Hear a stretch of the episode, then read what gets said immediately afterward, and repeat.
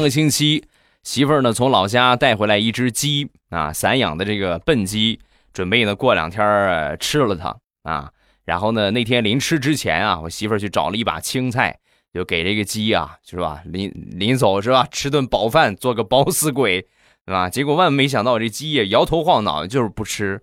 那鸡本来就不吃那个啊。旁边我小侄子看见了，看见之后啊，当时想了想，然后说：“婶婶。”我觉得他和我叔叔是一样的，他肯定不是吃素的。